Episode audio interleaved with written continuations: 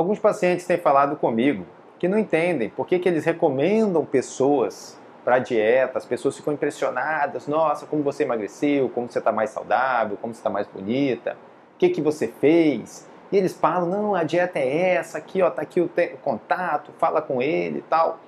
E por que, que as pessoas não entram em contato? E hoje eu estava até conversando com uma paciente minha, que dieta, gente, não é para qualquer um não. Não é para qualquer um não, tem que estar tá disposto.